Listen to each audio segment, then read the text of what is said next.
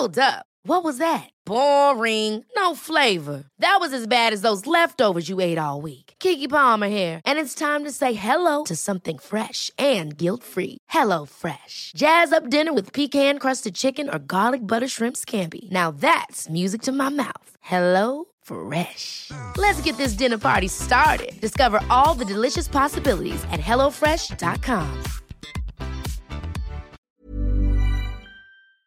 Vamos a, a conversar con Silvia Mejía.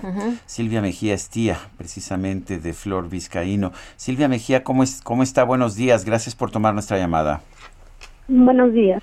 Bu- Buenos días, doña Silvia. Doña Silvia, cuéntenos de, de cuándo desaparece Flor, eh, en qué circunstancias y, y qué sabían hasta este momento de esta desaparición. Ella desapareció un domingo, el 6 de octubre del 2016, el cual ella nada más de quizás iba a desayunar con su amiga. Ella dijo, voy a desayunar con una amiga. Las dejó en casa, dormida, eh, en un lapso de 11 a 12 del día, eh, de la mañana, de llamar. Eh, doña Silvia, un, un favor, ¿podría pegarse un poquito más el teléfono o cambiar un poco de posición porque no estamos entendiendo Escuchándola bien? sí. Permítame. Sí, muchas gracias. Sí. Ahí Sí, le ya. escuchamos mucho mejor. sí, Sí. no- nos contaba, nos contaba entonces cuál fue la última vez en que hubo contacto con Flor. Ella desapareció un domingo 16 de octubre del 2016 en un lapso de 11 de la mañana del día.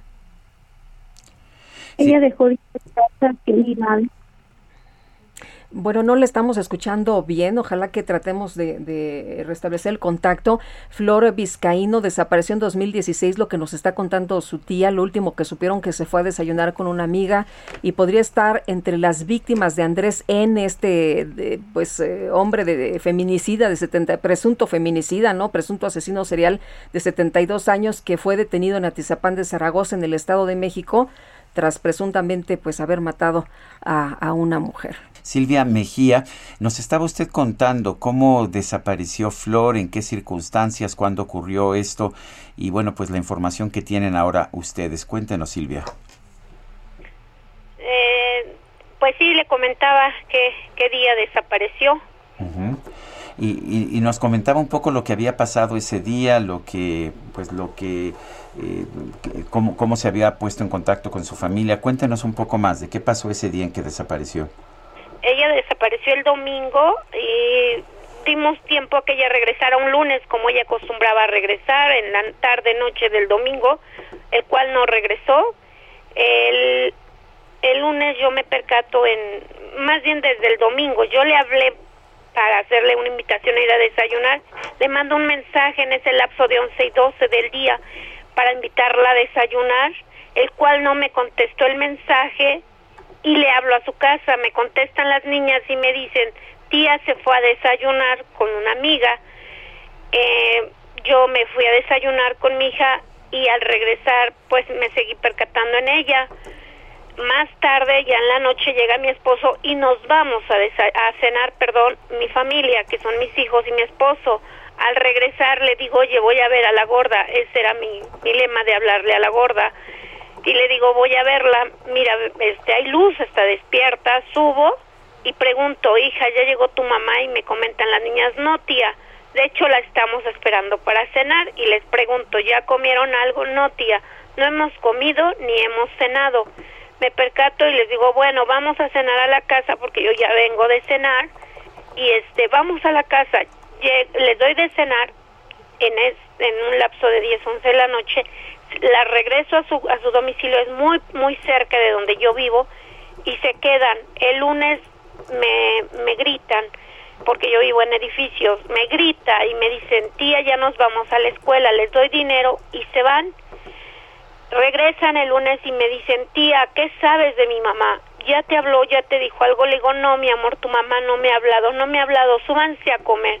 Les doy de comer, les doy de cenar y se vuelven a regresar a su domicilio porque ellas angustiadas esperaban a su mamá y se quedan el lunes. El martes vuelven a regresar conmigo en la mañana. Prácticamente ellas dos días se quedaron a dormir solas en la noche del domingo y del lunes. El martes me vuelven a, a decir que se van a la escuela y yo les digo ya no se van a la escuela porque su mamá no nos ha hablado, no sabemos nada de ella y vénganse para la casa. Inmediatamente ellas se vienen a la casa y estamos aquí, las cuatro que eran mi hija, eh, ellas dos y yo, esperando a que nos hablara, eh, pues sí, esperando una luz de ella y nunca, nunca la, la vimos. Y en eso, pues sí les dije, ¿saben qué? Ya vamos a dar aviso. Mi esposo me dice, ya da aviso a sus hermanos, ya da aviso a, a su mamá, a su esposo, a la familia prácticamente. Entonces empezamos a hablarles un lapso de la mañana a todos, a decirles. Entonces inmediatamente aquí me llegó su hermano, mis hermanas que tengo muy cerca me, me dijeron, a ver qué pasa, qué está pasando.